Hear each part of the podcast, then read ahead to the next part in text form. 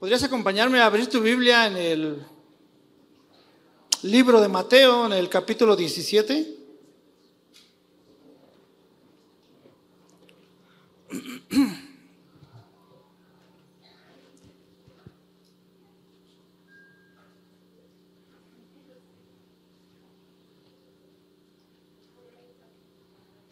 Voy a leer del verso 1 al verso 4. Y dice, seis días después, Jesús tomó a Pedro, a Jacobo y a Juan, su hermano, y los llevó aparte a un monte alto. Y se transfiguró delante de ellos y resplandeció su rostro como el sol y sus vestidos se hicieron blancos como la luz. Y he aquí les aparecieron Moisés y Elías hablando con él. Entonces Pedro dijo a Jesús, Señor, bueno es para nosotros que estemos aquí. Si quieres, hagamos aquí tres enramadas, una para ti, otra para Moisés y otra para Elías. Vamos a orar. Señor, gracias Dios. Y, de verdad, como cantábamos, recibe toda la gloria, Señor. Recibe toda la honra, Dios, porque solo tú eres digno de recibirla, Señor. Y en esta hora, Dios, que vamos a escudriñar tu palabra, Señor. Abre nuestros ojos y nuestro entendimiento, Dios, para que tu palabra pueda ser revelada, Señor, y pueda quedar plasmada en nuestros corazones, Señor.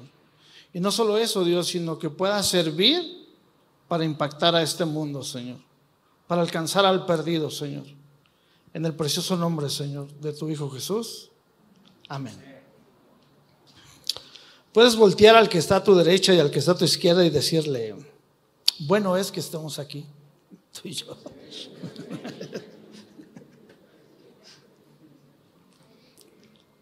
Bien, un poquito recapitulando este,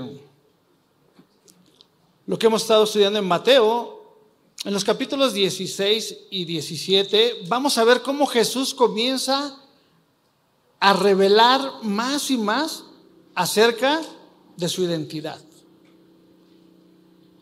Y a través del libro de Mateo hemos aprendido cómo Jesús vino anunciando el reino de Dios y cómo Dios ha puesto en marcha este reino por medio de Jesús.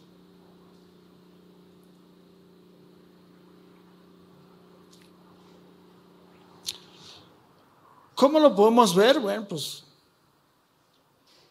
Jesús se ha presentado a las personas llevando el reino de Dios a sus vidas, perdonando sus pecados, sanando a las personas, librándolos de la opresión y librándolos de la oscuridad y las tinieblas.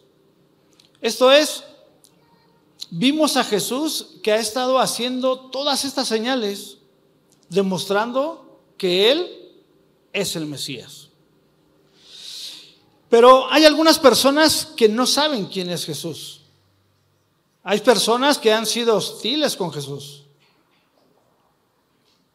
Hay líderes religiosos que están pensando acabar con Jesús. Sin embargo, todos tienen una expectativa equivocada de quién es Jesús. Los judíos esperaban un Mesías como un líder militar, un político que pudiera destruir a los enemigos de Israel. Los líderes religiosos esperaban que el reino de Israel fuera restaurado. Pero Jesús no ha hecho nada de lo que ellos estaban esperando. Y por ello sus expectativas han quedado frustradas. La semana pasada estudiamos también, nuestro pastor nos enseñaba cómo Jesús deliberadamente lleva a sus discípulos a Cesarea de Filipos, un lugar donde converge la política, la filosofía y la religión. Y Jesús les hace una pregunta a sus discípulos. ¿Qué dicen las personas acerca de quién soy? Y es interesante porque los discípulos pues han hecho la tarea, le contestan, ¿no? Y le responden lo que la gente dice qué es Jesús. Pero en ese inter donde están charlando Jesús con los discípulos, Jesús les manda una curva. O sea, como de béisbol, ¿no? Y les hace una pregunta y les dice, ¿y ustedes qué dicen? ¿Quién soy yo?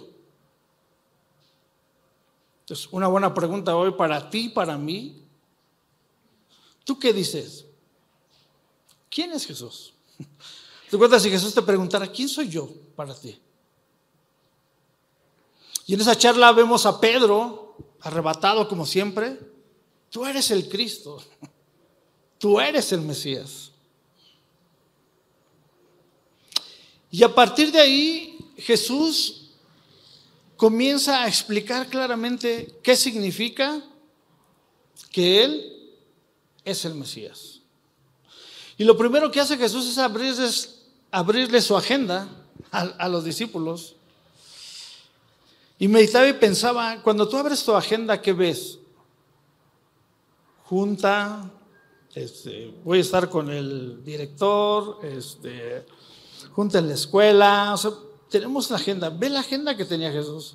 Y Jesús les abre la agenda a los discípulos y ve lo que dice, voy a ser traicionado, voy a ser entregado a las autoridades, voy a ser humillado, golpeado y azotado.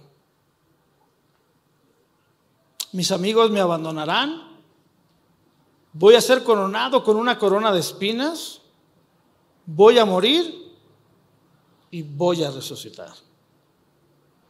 Y entonces, ahorita que entremos ya en el capítulo 17, vamos a ver cómo Jesús va a revelar más de su identidad. Pero también veremos a Jesús hablándoles a los discípulos sobre qué significa seguirle. ¿Recuerdas qué les dijo? Si alguno quiere venir en pos de mí, nieguese a sí mismo, tome su cruz y sígame, ¿no? Y la semana pasada te decía, veíamos con el pastor y es necesario regresar al verso 28 del capítulo 16 para poder entrar en el 17. Y dice así, de cierto os digo que hay algunos de los que están aquí que no gustarán la muerte hasta que hayan visto al Hijo del Hombre viniendo en su reino. La NBI nos lo explica así, me gusta cómo no, no, lo, no lo pone. La NBI dice, hablando Jesús, les aseguro que algunos de los aquí presentes no sufrirán la muerte sin antes haber visto al Hijo del Hombre llegar en su reino. Y Mateo cuando empieza a, narrarnos lo del capítulo 17, quizás Mateo tiene en mente la historia del Éxodo, la historia del pueblo de Israel saliendo de la esclavitud y de la muerte, ¿no?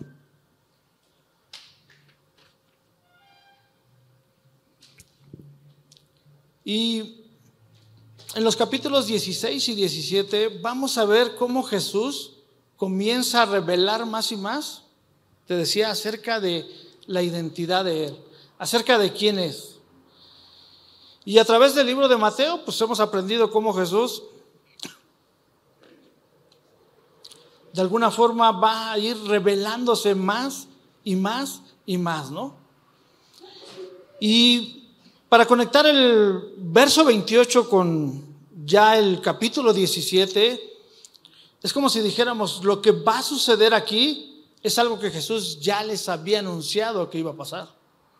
Prácticamente Jesús les está diciendo en el verso 16 lo que ellos van a, ver más adelante, ¿no? Y una de las cosas que tienes que saber tú y yo, que tenemos que tener presente, es que Jesús siempre que dice que va a suceder algo, va a suceder. Jesús siempre cumple sus promesas. Y dice el verso 1, entonces una vez que ya les dijo que algunos de ellos no desearán la muerte hasta que haya venido el, el Hijo del Hombre en su reino. Entonces el verso 1 dice, seis días después, Jesús tomó a Pedro y a Jacobo y a Juan, su hermano, y los llevó aparte a un monte alto. Cuando veo que Jesús toma a Pedro, a Jacobo y a Juan, y me veo yo, digo, hay esperanza. digo, hay esperanza. Para mí, ¿no? Pero algo padre que puedo ver es que el Señor le gusta tener intimidad con la gente. O sea, se para a tres. Algunos comentaristas dicen que Jesús separa a estos tres porque eran los que necesitaban más supervisión que los otros. Y entonces me vuelvo a meter yo en la historia y digo, no sé tú, pero yo necesito supervisión de Dios. Apenas y me salgo tantito de la cobertura de Dios y agarro monte. Agarro monte. Me pierdo, me pierdo. Y puedo ver aquí al Señor, o sea, separando a Pedro, a Jacobo y a Juan. Y puedo ver a través de este verso que Jesús disfruta que estemos cerca de Él. Y sabes, cuando tú estás cerca de Dios, como ellos, Dios te va a dar una probadita de su gloria. Entre más cerca estemos, Dios nos da una probadita de su gloria. Y ellos, bueno, ellos no fue una probadita, o sea, vamos a ver lo que ellos vieron. Pero algo que también puedo ver es que los evangelios citan cuatro listas de los doce discípulos, como los llama el Señor. Y en esas cuatro listas aparecen ellos tres, quizás no en el orden, pero eran del, del círculo íntimo del Señor. Dice verso 2, y se transfiguró delante de ellos y resplandeció su rostro como el sol, y sus vestidos se hicieron blancos como la luz. Yo decía, pues solo porque lo estoy leyendo, pero, esa escena, o sea, debió haber creado un impacto en la vida de ellos. O sea, tú y yo lo podemos leer y dice, se transfiguró delante de ellos y resplandeció su rostro como el sol y sus vestidos se hicieron blancos como la luz. Y la palabra se transfiguró habla de una transformación, no solamente de un cambio en apariencia física. El efecto fue meramente llamativo, o sea, Jesús se hizo tan brillante en su apariencia que era difícil de ver. Algo con lo cual yo me he topado es, a las 12 del día tú quieres ver el sol. Bueno, es más, aquí hay luces y volteo y veo y, te, este, no te dejan ver. Pero aquí puedo ver que se hizo tan brillante en su apariencia que era difícil de ver. Y me gusta porque dice que resplandeció su rostro pero la onda de resplandeció no fue así como que le pusieron luz para que este, brillara más, sino dice que emanaba, o sea, algo que emanaba delante de él, o sea, resplandeció. Y la palabra transfigurar me habla o, me, me lleva a ver el verbo metamorfeo, esto es transfigurar, transformar, cambiar en forma sugiere un cambio de la naturaleza más íntima que puede ser visible por fuera. Un ejemplo muy chafa, pero que es el ejemplo que normalmente se pone, es el de una oruga cuando se convierte a, a mariposa, ¿no? O sea, es una metamorfosis, es un cambio. Pero aquí esto es algo, no, o sea, me habla de transfigurar, de transformar, de cambiar en esencia sugiere un cambio de naturaleza que puede ser visible. Y obviamente pues ellos lo estaban viendo. Y en el contexto bíblico, ¿qué significa que Jesús se metamorfió o se transformó? en el contexto bíblico hay que ver una palabra concreta que está ahí y esa palabra es gloria. Es importante la palabra gloria, que significa majestad, que significa esplendor visible. Cuando se piensa en la gloria de Dios, hablamos del esplendor visible y de la majestad y el poder visible de Dios. Normalmente los reyes en la antigüedad, ¿has visto las películas de X Rey? ¿Qué era lo que mostraban? O sea, ¿cómo mostraban su gloria? Se la mostraban con joyas, con vestidos, sea, bueno, con ropas de lino, sus coronas. O sea, era como manifestaban que un rey pues era glorioso. Pero aquí estamos hablando de la gloria de Dios. Hablamos del esplendor de Dios, de la majestuosidad y el poder visible de Dios que estos tres van a experimentar. Y el verdadero milagro fue que Jesús siendo Dios, en su gloria, la mayoría del tiempo podía evitar mostrar esta gloria caminando en Jerusalén. Ese es el mayor milagro.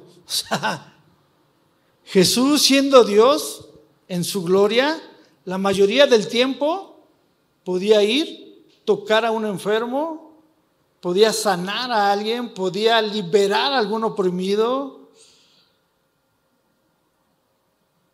y podía evitar mostrar su gloria. Sin embargo, Juan, cuando ve esto, dice, vimos su gloria. Pedro escribió y dice, somos testigos oculares de su gloria. Entonces leíamos, o sea, toma a los tres, se transfigura delante de ellos y resplandeció su rostro como el sol y sus vestidos se hicieron blancos como la, la luz. Y entonces, obviamente, pues aquí solo, si tú lees así, dice, oh, pues qué padre, o sea, resplandeció su rostro como el sol. Sus vestidos se hicieron blancos. Pero los, este, los testigos quieren darnos lo que ellos vieron. Quieren que veamos lo que ellos vieron a través de sus ojos. Y entonces me gusta porque recuerdas que, pidió Juan y Jacobo. Permítenos que uno esté a la derecha y que otro esté a, a tu izquierda, ¿no? En tu trono. Y sabes, esto, esto está muy, muy padre. Cuando, cuando lo estaba estudiando yo veía y decía, el que Dios haya permitido que Jacobo viera la transfiguración, que Jacobo hubiera visto la gloria de Dios, ¿qué le pasó? ¿Quién fue el primer mártir? Un poquito más atrás. Jacobo dice que fue, ¿sabes esa probadita que Dios le dio de la gloria? Es, bro, para que cuando llegues, has escuchado esa rola, solo me imagino cómo será. Lo estaba preparando. Para que cuando Él viera esta misma gloria, pero en el cielo, dijera, wow. Y los otros dos la ven y vamos a ver lo que ellos nos van a, contar de lo que ellos vieron.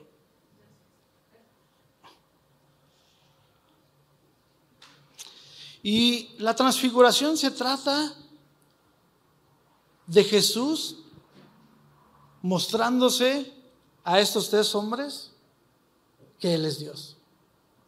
¿Te imaginas? O sea, estando ahí, la escena prácticamente es como si tuvieras algo a través de un velo.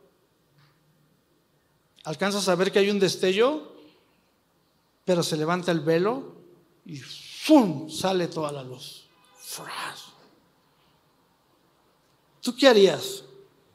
¿Harías lo que dice el canto? Cantaré en su presencia, de rodillas caeré ante su gloria. ¿Saltarías? ¿Qué dirías? Y la óptica de Juan, o sea, Juan nos dice lo que él vio. Y en Juan 1.1, digo, desde el inicio, si tú puedes leer Juan capítulo 1, versos 1 hasta el 14, solo me voy a detener en el 14, pero Juan ahí ve la óptica de la transfiguración. Dice el verso 14, y aquel verbo, hablando de Jesús, fue hecho carne y habitó entre nosotros y vimos su gloria como la del unigénito, Hijo del Padre, lleno de gracia y de verdad. Juan dio testimonio de él y clamó diciendo, este es de quien yo decía, el que viene después de mí es antes de mí, porque era primero que yo, porque de su plenitud tomamos todos y su gracia fue, y su gracia sobre gracia, pues la ley por medio de Moisés fue dada, pero la gracia y la verdad vinieron por medio de Jesucristo. A Dios nadie le vio jamás. El unigénito Hijo de Dios, que está en el seno del Padre, Él le ha dado a conocer. Ve la óptica de Juan y vimos su gloria, gloria como del unigénito.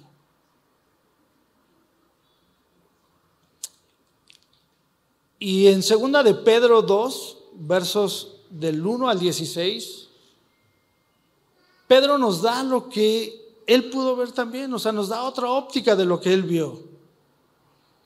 Digamos que cada uno nos está dando una evidencia de la transfiguración. Y dice el verso 16, porque no os hemos dado a conocer el poder y la venida de nuestro Señor Jesucristo siguiendo fábulas artificiosas sino como habiendo visto con nuestros propios ojos su majestad. Pues cuando él, él recibió de Dios, Padre, honra y gloria, le fue enviada desde la magnífica gloria una voz que decía, este es mi Hijo amado en el cual tengo complacencia. Y nosotros oímos esa voz enviada del cielo y cuando estábamos con Él en ese monte santo. ¿Sabes? Mateo aquí dice, pues nos los llevó un, monte, a un monte alto y Pedro dice, era un monte santo, porque vimos su santidad en toda su plenitud. Y me gusta que Pedro diga, porque no nos hemos dado a conocer fábulas artificiosas. Pedro declara solamente el testimonio de los apóstoles, un testimonio por el cual soportarán tortura y dieron su vida por ese testimonio más adelante. Y, Pablo lo que les dice es, yo no hablo con fábula, lo que Pablo, digo Pedro, Pedro, lo que Pedro les está diciendo es, no son fábulas astutas, no hablamos mentiras sino es un testimonio real que nosotros hemos visto con nuestros propios ojos. La palabra fábulas se traduce en el griego como maitos. Y de ahí se deriva la palabra mitos. Entonces Pablo dice, ¿saben qué? Esto no es un mito. Esto no es algo que se haya inventado. Es algo que nosotros vimos. No es una fábula, no es un mito, no es un evento. Y todavía él dice, yo lo vi. Y Juan desde otra óptica, y igual y te lo sabes, lo hemos visto en Navegantes, en primera de Juan 1, versos 1 al 4, prácticamente leemos desde el 3, primera de Juan 1, 3 y 4, dice, lo que hemos visto y lo que hemos oído, eso os anunciamos. para que también vosotros tengáis comunión con nosotros y nuestra comunión verdadera es con el Padre y con su Hijo Jesucristo. Estas cosas os escribimos para que vuestro gozo sea cumplido. Y lo que Juan trata de decir es, el gozo viene de la comunión con Jesucristo. La Biblia es fascinante. Nos lleva a estos lugares donde estuvieron ellos. Al estar leyendo, o sea, nos lleva al lugar donde ellos estuvieron. La Biblia nos lleva a ver lo que ellos vieron. Y de pronto tú y yo poder tratar de contemplar, oír, palpar lo que ellos vieron y palparon. Y entonces nos convertiríamos en testigos eficaces y presenciales.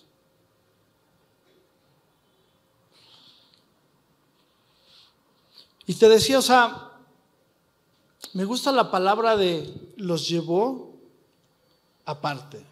Era un círculo íntimo. Pasaban tiempo de calidad con el Señor. Y yo meditaba y decía,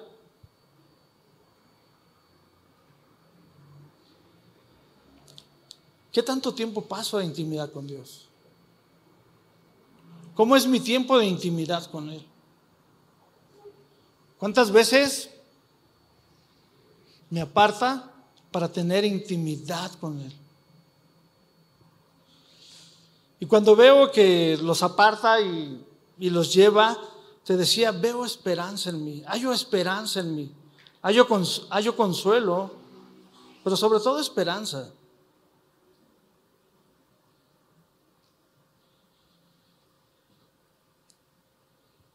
Y me preguntaba, ¿qué crees que hayan pensado cuando vieron la gloria de Dios? O sea, la gloria de, Dios, bueno, se les va a revelar y les va a decir cómo es Dios, ¿no? Y dice el verso 3, y he aquí les aparecieron Moisés y Elías hablando con él.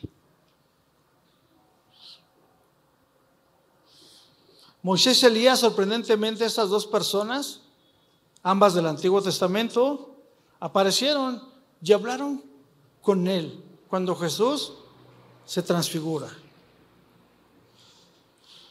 Un dato histórico dice que Moisés había vivido 1400 años antes de esto que está pasando. Elías vivió unos 900 años antes de este, de este hecho. Moisés es el profeta más importante del Antiguo Testamento. Y Elías es el resumen de la, digo, y Moisés es el resumen de la ley y el Pentateuco. Elías también tiene una figura muy importante en el Antiguo Testamento. Es como el representante de los profetas. ¿Recuerdas que Jesús que dijo? Yo he venido a cumplir la ley y los profetas. Y entonces podemos entender aquí en este verso 3, la suma de la revelación del Antiguo Testamento se unió a Jesús en el monte de la transfiguración. Y dice que estaban hablando con él. Y a lo mejor pensarías, bueno, ¿y qué estaban hablando? Ya te presenté la agenda de Jesús. ¿De qué crees que estaban hablando? Lucas 9:31 nos dice el tema de la conversación. Ellos hablaban de su partida que Jesús iba a cumplir en Jerusalén. Hablaron de la futura obra de la cruz. Y sobre todo hablar del plan de la resurrección. Dice versos 4 y 5, entonces Pedro dijo a Jesús, Señor, bueno es para nosotros que estemos aquí. Si quieres, hagamos aquí tres enramadas, una para ti, otra para Moisés y otra para Elías. Ese Pedro, ¿no? Pedro, como siempre, hablando, ¿no? Y Pedro le dice, Señor, bueno es que estemos aquí. Y yo en esta escena pienso así como el Señor volteando, pues por eso te traje, bro. Pues, por eso te traje. O sea, no, no es así de... Pero dice, hagamos aquí tres enramadas. Una para ti, otra para Moisés y otra para Elías. ¿Cómo me identifico con, con Pedro, eh? de verdad? O sea, te decía que si yo no estoy cerca de la cobertura de Dios, agarro monte. Y Pedro como queriendo quedar bien, Señor, bueno es que estemos aquí, ¿por qué no hacemos una enramada para ti? Y todavía él sigue hablando y vamos a ver más adelante cómo el Señor, cómo Dios lo interrumpe, ¿no? Pero sabes lo que él quería hacer es, el momento es bueno y pone a los tres en un mismo plano. O sea, Señor, tú, Moisés, Elías. Y dice que mientras él hablaba, una nube de luz los cubrió y ella aquí una voz desde la nube que decía, este es mi hijo amado. Algunas veces has estado tú hablando así personalmente y Dios dice, quieto, bro, quieto, interrumpe lo que tú quieres hacer. Y me gusta cómo el Señor, bueno, como Dios aquí, dice que mientras Pedro hablaba así como queriendo construir las enramadas, dice aquí una voz desde la nube que decía, este es mi Hijo amado en quien tengo complacencia.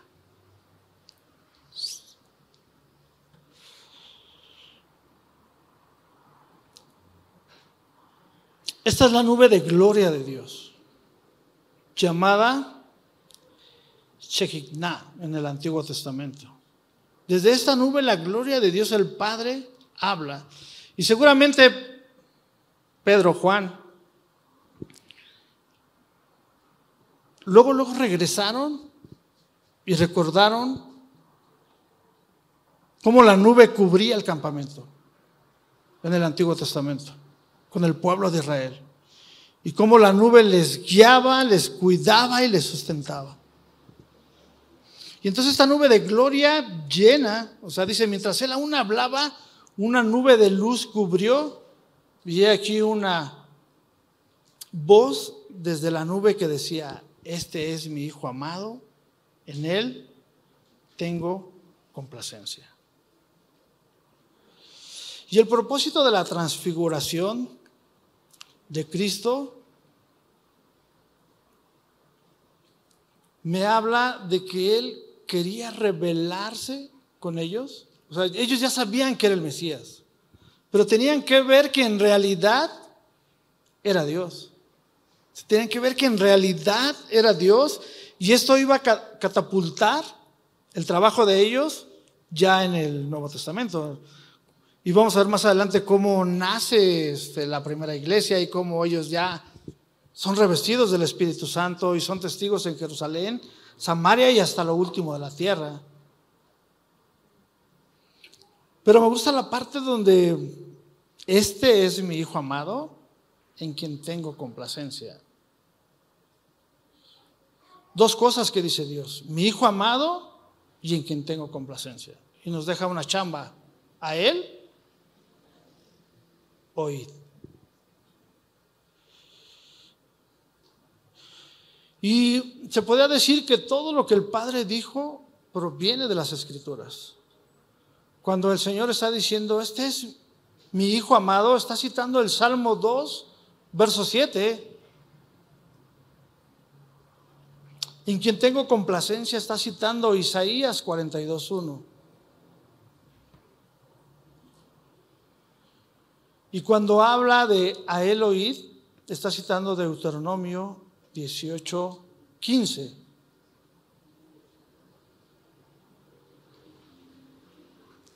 ¿Y sabes algo padre que puedo ver aquí en, en la transfiguración?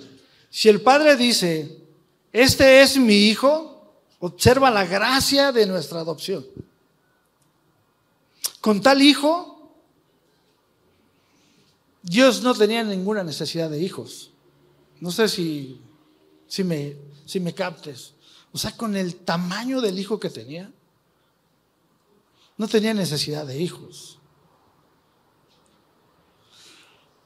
Pero lo padre de la redención, Él no nos hizo sus hijos porque necesitaba más hijos, sino porque nosotros necesitábamos un padre. Y sabes, tú eres hijo de Dios porque tú necesitas un padre.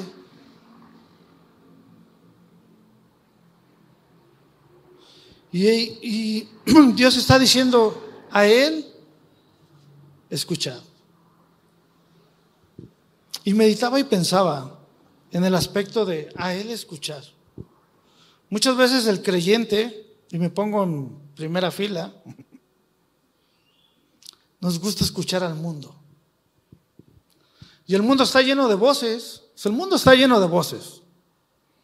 Los noticieros, las opiniones por todos lados, las redes sociales. Y hay infinidad de voces. Pero Dios dijo, a Él oíd.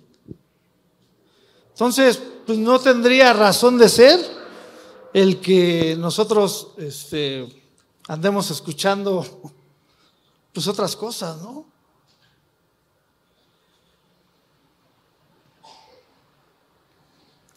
Y obviamente, pues, ¿qué tendría que hacer para solo escuchar a Él? Pues es fácil. O sea, tengo que morir a mí. Tengo que soltar más de este mundo y agarrar más de Él. Tengo que apagar el ruido del mundo y escucharle a Él.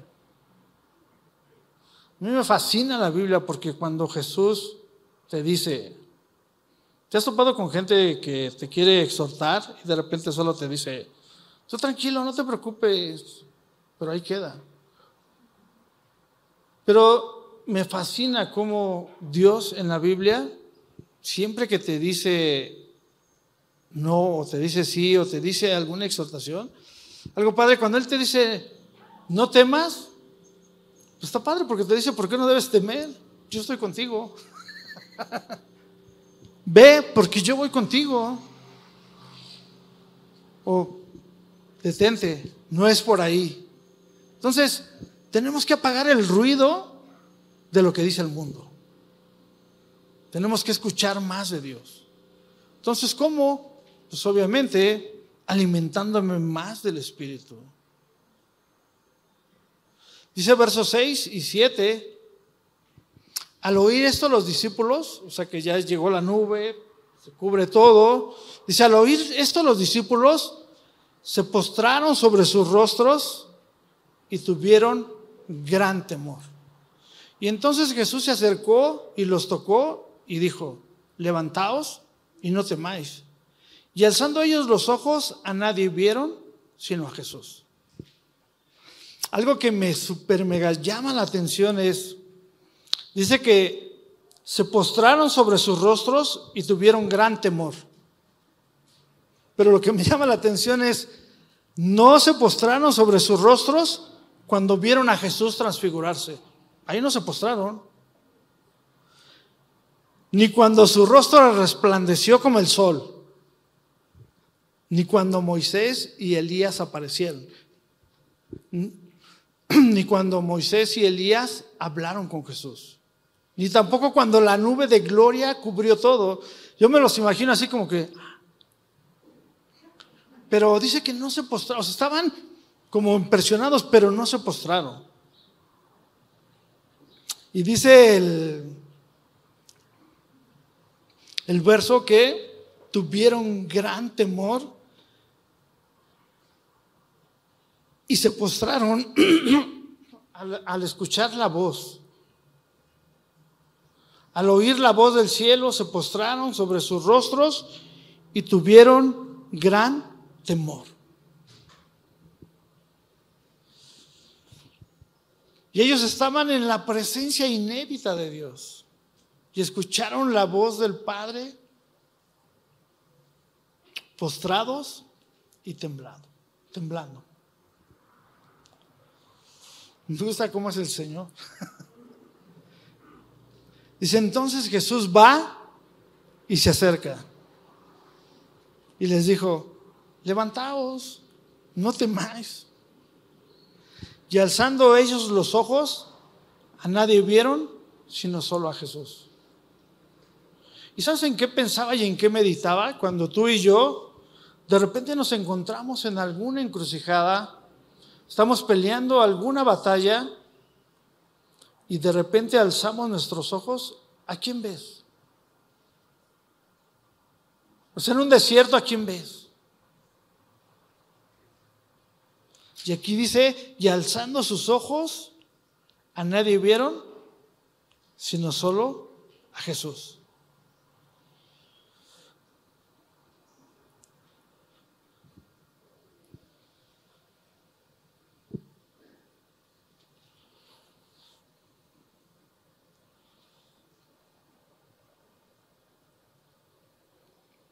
Y es padre porque dentro de la transfiguración te decía, o sea, ellos están maravillados viendo lo que está aconteciendo. Están viendo a, a Jesús que hace su transfiguración, ven a Elías, ven a Moisés y de repente pierden quién es el centro.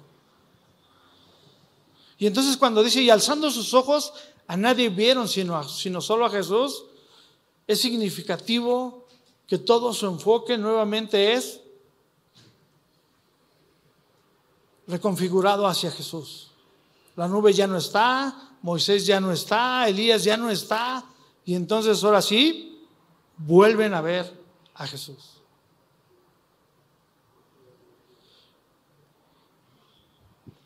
Verso 9 dice, y cuando descendieron del monte, Jesús les mandó diciendo, no digáis a nadie la visión hasta que el Hijo del Hombre resucite de los muertos. ¿Te ha pasado algo así súper, súper padre que te haya pasado en Dios? Donde Dios haya obrado un milagro y que tú digas, ¿qué es lo que quieres hacer? Decírselo y contárselo a quien más confianza le tienes. Pero imagínate ellos, ya saben que Jesús es el Mesías. Ahora lo están viendo que es Dios.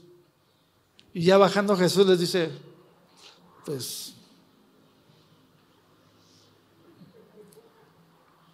no le digan a nadie nada hasta que resucite de los muertos. Y me gusta porque las ópticas que te presenté, más adelante, cuando nace la iglesia primitiva, es lo que ellos hicieron lo que vieron y oyeron, lo que impactó sus corazones, fue lo que anunciaron. Y lo que ellos anunciaban es lo que les había impactado. Y yo y tú y yo estamos aquí viendo algo que sucedió hace más de dos mil años y que por la, la narración de, que nos hacen ellos que fueron testigos presenciales, sigue impactando vidas. Y entonces hoy tú y yo pues no podemos guardarlo ya, tú y yo tenemos que gritarlo a los cuatro vientos. Si la gente a los cuatro vientos grita otras cosas que no, que no debe, ¿por qué nosotros no gritar esto? Y obviamente pues ya van descendiendo del monte y te decía Jesús les dice, no le digan a nadie hasta que resucite de los, de los muertos, ¿no? Y obviamente, pues Jesús les dijo esto porque la resurrección de Jesús, pues era la confirmación final del ministerio y gloria de Jesús. Hasta entonces, los reportes de la transfiguración más probablemente podía ser o podían poner a prueba la fe de aquellos que lo vieron en lugar de fortalecer su fe. Por eso Jesús les dijo, hey, no puedes decirle a nadie nada sino hasta que yo haya resucitado de los muertos. Y entonces va a tener un efecto sobrenatural en la vida de las personas. Verso 10 dice, entonces sus discípulos le preguntaron diciendo, ¿por qué pues dicen los escribas que es necesario que Elías venga primero? Yo digo, bro, están viendo y no ven. están viendo y no ven. Y sabes, era una pregunta teológica lo que le están diciendo. ¿Por qué pues dicen los escribas que es necesario que Elías venga primero? Y los discípulos ya habían escuchado que Elías debe venir primero, de acuerdo con las promesas en, en Malaquías. Malaquías 4:5 dice, he aquí, yo envío el profeta Elías antes que venga el día del Señor. Y la pregunta tal vez era, Señor, sabemos que Elías viene primero, que el Mesías, sabemos que eres el Mesías, pero acabamos de ver a Elías, parece ser que vino después de ti. Y Jesús, pues obviamente, amablemente le responde. Verso 11, Jesús responde. Respondiendo Jesús les dijo, a la verdad, Elías viene primero y restaurará todas las cosas. Y obviamente pues les está diciendo, o sea, la venida de Elías fue profetizada en, en Malaquías 4.5. Verso 12 dice, mas yo os digo que Elías ya vino y no le conocieron, sino que hicieron con él todo lo que quisieron. Así también el Hijo del Hombre padecerá de ellos. Entonces los discípulos comprendieron que les había hablado de Juan el Bautista. Y prácticamente lo que Jesús es, les está diciendo, ¿y sabes qué onda? Entre Elías y Juan hay un paralelo, o sea, hay un paralelo en, en sus vidas. Juan vino en el espíritu y poder de Elías. Y es como si el Señor les dijera, ¿sabes qué? Elías era notado por tener un celo completo de Dios. Juan el Bautista también lo tenía. Elías reprendía audazmente el pecado en los lugares altos. También Juan el Bautista lo hacía. Elías llamó a los pecadores y los conciliadores a una decisión de arrepentimiento. Juan también los llamaba al arrepentimiento. Elías traía a la multitud o a multitudes en su ministerio. Elías también. Elías atrajo la atención y la furia del rey y su esposa. Juan el Bautista también. Elías era un hombre austero. Juan, pues también, ¿no? Elías huyó al desierto. Juan el Bautista también vivía ahí. Y prácticamente lo que les está diciendo es como si fuera Juan y, Elías, los dos vinieron a reformar y preparar el camino. Juan vino a preparar los corazones para que Jesús viniera como el Mesías y se presentara como el Hijo de Dios y prácticamente como Dios y diera su vida en la cruz y obviamente pues pagará en rescate por nuestras vidas, ¿no? Y prácticamente ya finalizando, quiero retomar las preguntas que, que el Señor les hizo, ¿no? O sea, ¿tú quién dices que es Jesús para ti? O sea, esto ya es como muy personal para cada uno de nosotros, ¿no? O sea, ¿tú quién dices que es Jesús para ti?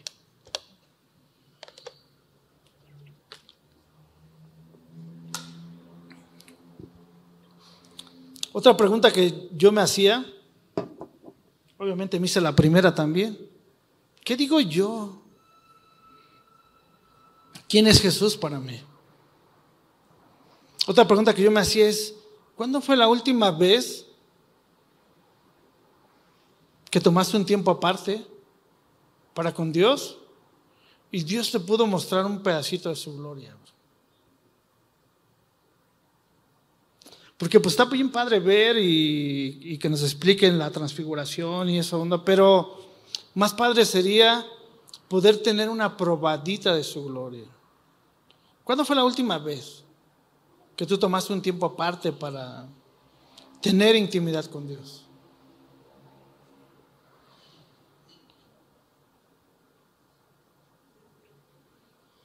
Y prácticamente quiero quedarme con eso, o sea, lo que hemos visto, lo que hemos oído, eso os anunciamos.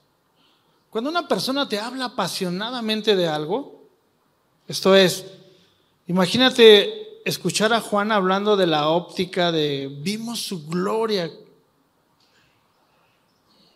Aunque él viniera y nos lo explicara personalmente,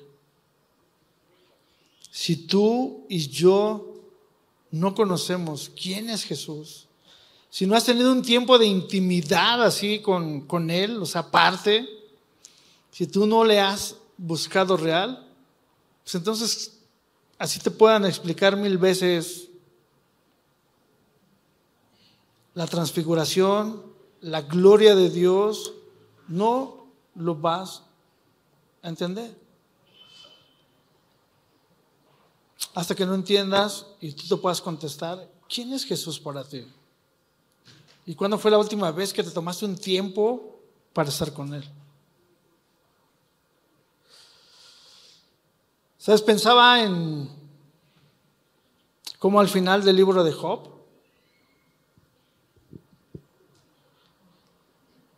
como Job dice, de a oídas te había oído. Es más, vamos allá, porque si no, Job, el libro de Job, capítulo 42.